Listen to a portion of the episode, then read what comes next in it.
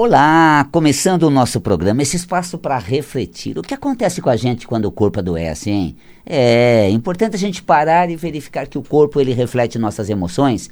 E quando ele, nós não temos saúde, ele está dando algum start, é porque nós não estamos bem emocionalmente. E como é não estar bem emocionalmente? Metafísica da Saúde vem aqui trazer esta reflexão para você a respeito desses conteúdos internos, psico, mental, emocional, aquilo que a gente sente, isso tudo gera energia. A psique, ela conduz uma força para uma direção. Ah, o sentimento é uma fonte geradora de energia. Então nós temos o gerador de energia, o nosso sentimento, punção que vem da alma.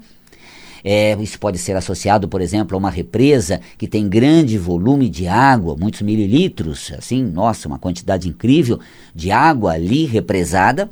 E aí uma fenda que atravessa essa água represada é como se fosse a chuva que cai, as nascentes que trazem. E nós temos uma punção, uma força de água, uma força que pode ser associada ou simbolizada à água, à espiritualidade, às emoções. Então, essa, esse grande reservatório, como de um açude, é, de uma represa, seria realmente um, um poço de emoção, uma fonte de grande sentimento e repleto muito, você tem um, um sentimento de amor muito grande. Você tem muito amor para dar, você tem muitas qualidades bonitas, benevolência, afetuosidade, ternura, cuidado, amorosidade. Quantos talentos da alma tem essa fonte extraordinária, essas suas emoções? E aí, quando essas emoções, esses sentimentos. Porque veja, às vezes pergunto qual é a diferença de emoção e sentimento. O sentimento é a fonte geradora de forças que advém das profundezas do nosso ser, tais como o amor, a benevolência, a bondade, a fraternidade, conteúdos muito essenciais. E a emoção, Val Capelli? A emoção é o dar vazão a esses sentimentos, é a expressão desse sentimento, é a manifestação. A emoção é a forma como nós reagimos ao mundo. Então, uma situação desperta o meu sentimento. E o que traz o meu sentimento profundo? Que foi despertado por esse acontecimento à tona são as minhas emoções. Então falamos emoções, sentimento, quase como se fossem primas irmãs, né? ou seja, de uma mesma fonte. Só que tem realmente aquela que aparece, que é a emoção, e aquela que está mais profunda e é, essencial, mais pura, que é o sentimento. Sentimento é amor, essa coisa. Ah, Val quando nós falamos em ódio, por exemplo, já não é um sentimento. É conhecido como sentimento, tem esse jargão, ganha esse nome, mas não como um sentimento puro, essencial, como de amor, esse sentimento positivo. O sentimento de ódio é a ausência do amor puro, verdadeiro. Então nós convertemos essa força e a ausência dessa função natural da nossa essência, que é bondade, amorosidade, faz com que a gente desperte outros sentimentos tais como o ódio, aí nós temos a raiva, aí nós temos esse estado, já são estados emocionais, né? Sensações, emoções, então raiva, alegria, alegria positiva, mas é uma sensação, é, a, a raiva, essa expressividade, essa essa força instintiva, tudo está no campo é, de sensação e emoção. A sensação é quando a emoção manifesta pelo corpo, aí nós temos uma sensação, aquele frio na barriga, aquele estado onde as nossas condições emocionais, ele se manifesta. Veja, por exemplo, estou aqui né, com o meu, o meu celular, né, a rede social dá um toque, aí eu tenho uma resposta a isso. Poderia ser uma resposta mais ostensiva, mais é, pesada, é, em relação ao aparelho, a mensagem recebida, e aí seria uma emoção mais forte, mais negativa, ou uma resposta mais é, profunda, essencial. Puxa, que bom, conectaram comigo. Vou abaixar o som porque agora estou com os meus ouvintes, você que me acompanha aqui pela Vibe Mundial. Então veja, à medida em que o barulho das redes sociais suscita a minha resposta, eu tenho uma resposta emocional. Essa resposta emocional traz para fora o amor, a compreensão, a tolerância, a paciência. Olha quantas coisas boas, né? Que faz com que eu abaixe o som e até num ato é, agradecido por ter sido convocado, lembrado, uma mensagem ter chegado. Agora pode ter uma emoção mais raivosa, mais re revoltosa, onde já se viu justo nessa hora. Será que não sabe que eu estou na rádio? Será que não sabe que eu estou fazendo um programa? Então a gente tem essa forma de responder com as emoções, por isso que as emoções elas alteram bastante, nos deixam alterados e realmente muito desequilibrados, porque emocionalmente você está desequilibrado. Agora, a sua essência, ela é pura, verdadeira, amorosa. Deu para entender essa, essa classificação? Então, voltemos lá à represa de uma usina geradora de energia, por exemplo, e nessa represa nós temos ali a chuva que cai do alto, a nascente que brota da terra, coisas pura água está presente. E aí tem uma fenda, que é exatamente essa essa fonte que atravessa, essa condução dessa água. Esta fonte, essa essa fenda, aliás, que jorra da fonte, seria como se fosse a psique, a mente. A mente como se fosse uma condutora da nossa energia. A mente não é geradora de energia, ela é condutora da energia gerada pelo nosso ser. Seja as energias positivas, amorosas do sentimento, sejam as emoções mais fortes, como raivosas, né, de medo, essas coisas mais é, intensas, pesadas, viscerais, emoções negativas ou mesmo sensações fortes, tá claro? Então essa essa é, travessia essa é, condução é mental. Então, a força do pensamento é em conduzir a força da nossa essência, do nosso ser. Então, é exatamente uma força condutora, não geradora. Então nós temos uma hidrelétrica, por exemplo, onde atravessa numa fenda estreita aquela pressão de grande volume de água dos açudes e aí realmente faz jorrar, faz realmente lançar é, bem longe aquela força que atravessa e move a turbina. Aí nós temos a geração de energia, assim como os chakras são vetores de energia na hidroelétrica, aquela, aquela fenda que atravessa aquele, aquele filete de água, gira as turbinas e produz energia elétrica. Então nós temos, por exemplo, essa condição onde nós é, temos uma fonte interior, nós temos a condução disso e os vetores de energia, nossos chakras. Então olha, olha só que nós falamos do psico, emocional, espiritual, energético. Psique é a mente que conduz, como aquela fenda que atravessa. É, emocional, forças prestes a serem manifestas, né? É, de fontes assim mais profundas do ser, como a água no açude, na represa, e energética por conta dos chakras. Aí geramos uma energia, que energia? Uma energia pessoal de magnetismo que impregna no ambiente, que se comunica com o meio. É mais ou menos assim. Quando você chega, o teu magnetismo contagia o ambiente. E o que você traz para o ambiente? Aquilo que você sente profundamente em você. Você ama estar ali. As pessoas ali são queridas suas. São amáveis, são agradáveis. E você tem um estado bem uh, espiritual, de profundos laços, de carinho, de ternura. E aí você cria uma energia, você olha para elas, você atravessa essa energia muito amorosa, muito carinhosa, muito meiga. E isso vai criando um campo realmente gerador de forças muito positivas. É o seu magnetismo. Aí você transforma o ambiente. O pessoal estava tudo triste, mal-humorado. Você chega, fica gostoso, fica leve, fica alegre. Ó, como você transforma. Então, o seu magnetismo pessoal, ele é produzido com, a, com o conteúdo interior do seu ser, direcionado, canalizado, conduzido para o ambiente onde você atua. Isso nós aprendemos com as experiências que a gente tem. Quando a gente está numa hidroelétrica, por exemplo, como a gente, quando viaja, a gente sempre procura viver experiência. Na hidroelétrica de, de Itaipu, por exemplo, a gente vive isso. Agora, em outubro, vou levar um grupo para é, Foz e lá nós vamos visitar a hidrelétrica para ter exatamente essa consciência desses vetores de energia, dessa junção de forças poderosas da natureza, como a água, né, o, o, o, leito do rio que leva até os açudes que o homem faz e aí produz a energia elétrica que até abastece as grandes cidades. E a nossa energia magnética é produzida de maneira semelhante a esse conjunto de forças, só que internas, né? não da natureza como de uma hidroelétrica, como a água, da chuva, da, da, das nascentes, do rio. Então, essa, essa energia que contagia no ambiente tem força transformadora. Estou fazendo esse programa hoje, é, deixando para você essa gravação com muito carinho, uma emoção assim muito positiva em relação a vocês, exatamente no momento em que estou deslocado, estou fora, não estou transmitindo ao vivo nesse momento porque fui fazer a inspeção lá em Foz do Iguaçu, onde vou levar daqui a um mês, menos ainda, um grupo, para a gente viver essas experiências. Experiências que a gente aprende enquanto a gente diz, assim se encanta com a beleza. Vamos ficar dentro do Parque das Cataratas, no Hotel Belmonte, é o único que fica ali ao lado, para vermos o arco-íris lunar à noite, exatamente no dia dos anjos. Ah, força da lua no arco-íris lunar. Quer dizer, como é que um arco-íris surge?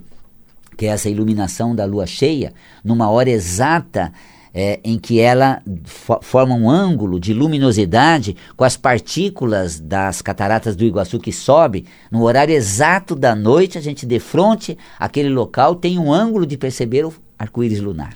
Quando chove, num, nos dias mais úmidos, naquele sol do, da manhã ou do pôr do sol, você tem o fenômeno do arco-íris. Agora, arco-íris lunar do Sol a gente sabe, mas o da Lua é uma experiência muito curiosa.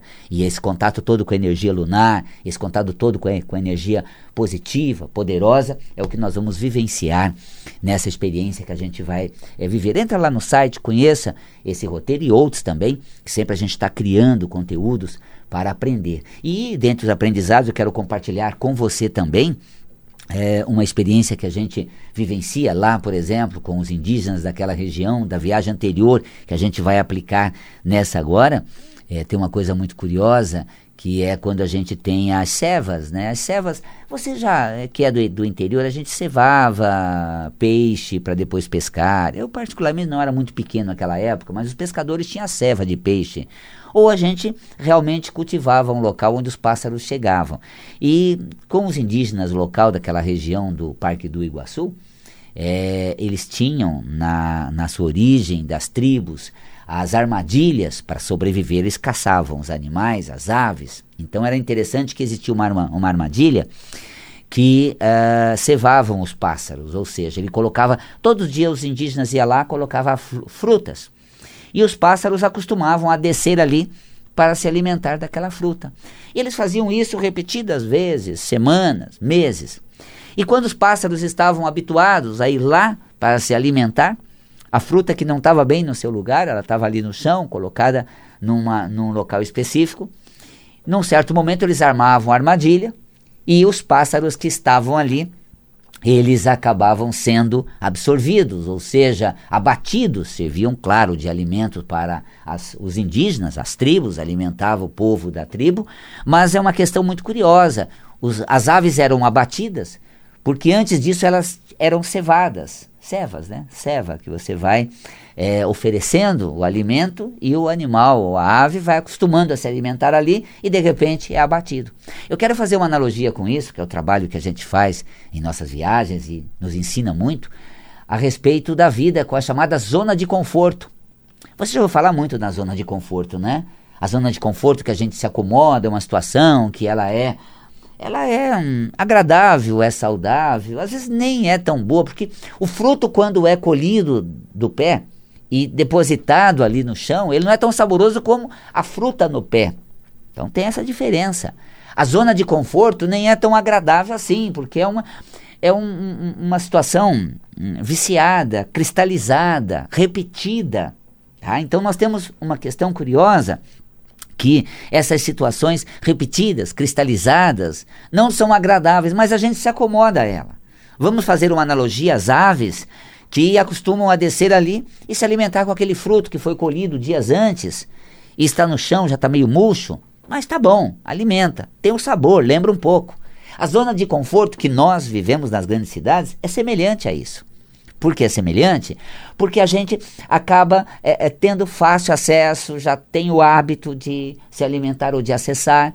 Então você que vive na zona de conforto, se alimentando daquelas situações que são proporcionadas a você, são é, realmente é, estão presentes ali e te alimenta. Né? É um engodo, engana um pouco, mas enfim, te mantém. E aí nós somos, vou brincar agora, cevados nessa zona de conforto até o momento em que somos abatidos. Olha, Val Capelli, como assim abatidos? Sim, so, nós nos decepcionamos, nós somos assim sacaneados, nós somos assim, uh, ficamos adoecidos, somos abatidos. A zona de conforto que a gente fica acomodado e não quer mudar acaba sendo o nosso abate. Percebeu a analogia? Essa comparação é curiosa. Porque a zona de conforto representa o nosso abate. Nós vamos ser abatidos. Ou seja, perdemos a força criativa, perdemos a capacidade, o vetor de animosidade, perdemos isso tudo, somos abatidos. Perdemos até a nossa a nossa juventude, a nossa disposição e, infelizmente, até às vezes, a nossa saúde. Perdemos, temos ela comprometida. E quando perdemos a saúde, quando temos comprometida essas nossas qualidades, é porque nos apoiamos, acomodamos a uma situação que desagradável era, mas tinha aquele comodismo, era mais fácil. Eu preferia assim, eu fazia assim. Então, olha só, A zona de conforto para você que vive essas situações estagnadas é equivalente à ceva dos animais, das aves, preparando eles para um abate. E realmente, nós perdemos essa qualidade existencial. Olha que interessante essa, essa analogia, não é? E olha que o abate vem em breve. Você que estava acostumado sempre ao mesmismo, repetindo as mesmas coisas, naquele marasmo continuado, sempre igual, pós-pandemia já não vai ser mais a mesma coisa. O novo normal não só vai exigir um novo comportamento, mas uma nova conduta, novas atitudes. Se você não for novo para a nova vida, você vai ser abatido no trabalho, nos negócios. Olha, eu sou um educador, eu sou um professor, além de psicólogo, uh, terapeuta, metafísico, cromoterapeuta, eu sou também um facilitador. E eu digo, dizia até, eu aprendi a dar aula, demorou muito para ter esse magnetismo de instrução. Depois que eu aprendi a dar aula, eu precisei aprender a ilustrar as aulas, porque as aulas já exigiam que fossem ilustradas. Aí eu usava aquelas transparências de reto projetor. Nossa, lembra-se? um pouquinho antes eu dava aula com um material que passava no mimeógrafo. Lembra com álcool que você ia passando? Já entreguei os meus 54 anos, né? eu dava o material de apoio no mimeógrafo com álcool. A gente dava aula até meio que, né, meio que embriagado de tanto álcool no mimeógrafo, né? Lembra-se? Bom, depois do mimeógrafo comecei a dar aula com transparências de reto projetor. Colocávamos a folha ali e víamos na transparência e ilustrava. Aí eu preciso aprender a, primeiro, a usar o mimeógrafo, depois, para dar o material de apoio, depois, preciso aprender a, a projetar aquelas lâminas do reto projetor. Né? E conforme eu projetava a lâmina do reto projetor, e não era mais o mimeógrafo, já era aquela impressão daquela impressorinha Epson de agulha. A apostila do curso era toda impressa, e conforme eu estava dando aula embaixo, no, no piso superior do nosso espaço Ananda, tava lá, igual aquelas impressorinhas que ainda hoje usam, porque ela é de agulha e ela permite a impressão em duas vias. Então tem duas vias a car é, então algumas lojas ainda usam da nota fiscal, sai naquela impressora com agulhinha, porque permite que tenha visibilidade pelo carbono na segunda via. Em vez de fazer imprimir duas vezes uma nota ou mandar pelo e-mail, que já é mais atual agora, se só dá o e-mail já chega pelo e-mail, né? É, fazia essa aquela impressão. Depois disso, entrou aquela o, o, os slides. É o projetor de slide, nossa, sensacional. Aí foi um grande boom da ilustração. Precisei aprender a fazer slide, a projetar slide, aquele aparelhinho de slide. Então eu precisei primeiro aprender a dar aula, depois a, a fazer slide. Aí nós tivemos o Data Show, né? Nossa, foi aquela coisa do computador direto, faz a PowerPoint, aí o PowerPoint já, uh, de, já projeta no, no PowerPoint, no, no Data Show. E você precisa aprender a operar essa tecnologia, além de dar aula. Eu me lembro que eu fui dar, por exemplo, um uma palestra em Salvador, num congresso, e quando eu levei a minha ilustração, é, quando chegou lá, a ilustração ela não abria, porque aquela questão de versão, né? A versão da minha máquina era uma, da máquina que ele estava usando lá no congresso era outra, e a minha palestra estava toda ilustrada no, no pendrive, mas não, não, não, não era compatível a versão. E aí eu precisei entrar, tinha dois técnicos lá, assim mesmo, precisei entrar, mudar a versão, atualizar ela, quer dizer, vendo junto com eles para ver uma forma, e tinha filme também, o filme onde ele estava guardado tinha que ir para um outro local para ser o mesmo endereço, para entrar o filme no slide. Nossa, gente. Falei, puxa vida, não basta eu vim preparado para a palestra, preciso saber também ilustrar a tecnologia de ilustração. E hoje, para compreender esse processo que eu estou fazendo uma análise aqui nesse programa, Hoje eu sei dar aula, ilustro meus slides, mas eu preciso agora operar uma plataforma de ensino à distância. Nossa, Valcabelo, de novo, é, agora eu dou aula pelo Zoom, agora as aulas são uh, online e é outro aprendizado, olha só. Se eu ficasse na zona de conforto do mimeógrafo, se eu ficasse na zona de conforto né, das lâminas do, da, da, do, do, do projetor, né, do, do data show, uh, eu não iria atuar, não estaria dando aula hoje, porque as aulas são todas às distâncias.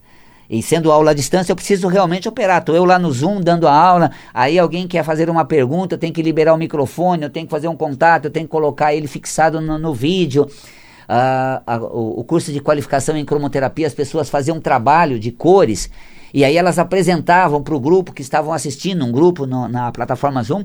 Então elas tinham trabalho com slide, eu compartilhava aquelas imagens para todos terem uma, uma, uma, melhor visibilidade. E olha, gente, apanho ainda como iniciante nessa área de ensino à distância. Mas se eu tivesse ficado acomodado a só dar aula naquela versão antiga, minha aula não teria alunos, porque eu não saberia chegar até os alunos nessa época de, uh, de quarentena de uh, distanciamento social, não conseguiria, né? Uh, que de quarentena, é, até uma brincadeira já fazem algumas é, é, culturas, alguns é, é, locais, é quase um quareterna, né? Porque tá, se estendeu bastante. A brincadeira é que de quarentena está se tornando um quarenterna, né? Quareterna. Os argentinos fazem essa brincadeira, está se estendendo bastante a quarentena. A Argentina, para abrir, é lá para o final do ano, ainda está realmente bastante é, fechada no seu processo. Então estão de quarentena. É, então, nessa, nessa quarentena estendida, nessa pandemia, no distanciamento social, eu não, eu não estaria com os, os, alunos acompanhando a aula de cromoterapia, de metafísica, cromoterapia começa na semana que vem, por exemplo, na quarta-feira próxima, é, com a, aulas online. Eu, eu, já tenho um grupo bastante consistente, que vão todos estar integrados, fazendo perguntas. Então, na hora de explanar, eu tenho um slide ali de fundo, estou compartilhando com as pessoas o conteúdo, depois paramos, aí dialogamos, as pessoas respondem, depois todo mundo fecha o microfone outra vez, eu fluo na aula e a gente vai fazendo aquela troca e fica gostoso. Não sou expert, gente. Mas eu tenho um magnetismo gostoso que atinge as pessoas, mesmo à distância, eu consigo me comunicar com elas exatamente por desenvolver essa tecnologia, não tecnologia apenas, mas colocar a minha alma nesse virtual, nessa telinha e transmitir a você algo espiritual da minha essência. Então, quem ficar na zona de conforto e não quiser se inovar, reinventar.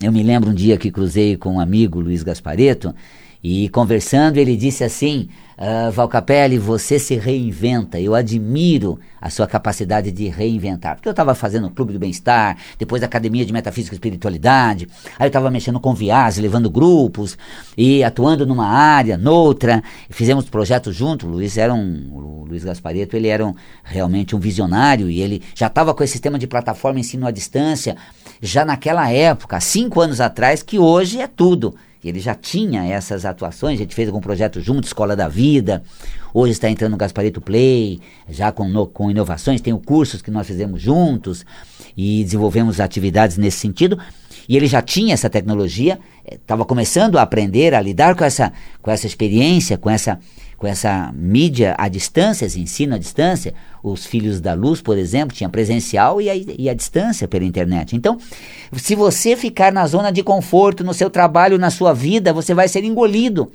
você vai ser aniquilado, você vai estar fora do mercado, você vai ser abatido, como um animal ou ave cevado, que não saiu daquela ceva, que não saiu daquele território e logo veio a armadilha e pum, abateu.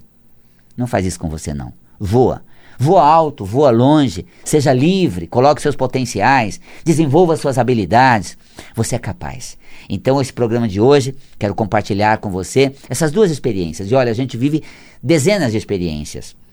As viagens nossas não é apenas um, um, encantamento no local, mas é também uma experiência que a gente traz para a nossa vida pessoal e cotidiana. Como esses exemplos que eu vou te passando e te ensinando através das experiências, como você lidar com a sua realidade, seu comodismo e realmente não estagnar. Mudar é preciso, reinventar é necessário e no pós-pandemia é quase que vital para você voltar ao mercado, ter os seus laços, suas amizades e os seus relacionamentos. Muito bem, gente. Fico por aqui deixando aquele convite importante a você, hein? Muito importante.